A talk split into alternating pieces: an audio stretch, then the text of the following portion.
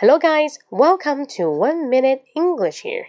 In today's section, I would like to tell you a kind of expression that is pick up lines. What is a pick up lines? P I C K U P. Pick up lines. L I N E S. Pick up lines. Usually we say if you like a girl, maybe you will give her some kind of flowers. But it's a really old fashioned.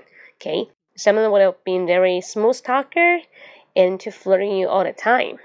那对于一些去追求女生的一种行为啊，一种手段，我们可以叫做 pick up lines。OK，so giving flowers is a way of pick up lines。is a way of pick up line。所以呢，大家记住，以后呢要去追一个女生，必须要有非常高明的 pick up lines。OK，try some better pick up lines。Not do not do some old fashioned ways。OK，不要那种很老的 old fashioned ways。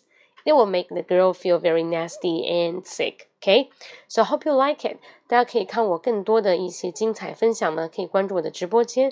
大家到微信公众号搜一下“英语口语风暴”，英语口语风暴，按一个六。OK，我在直播间等待着各位。See you next time. Bye bye.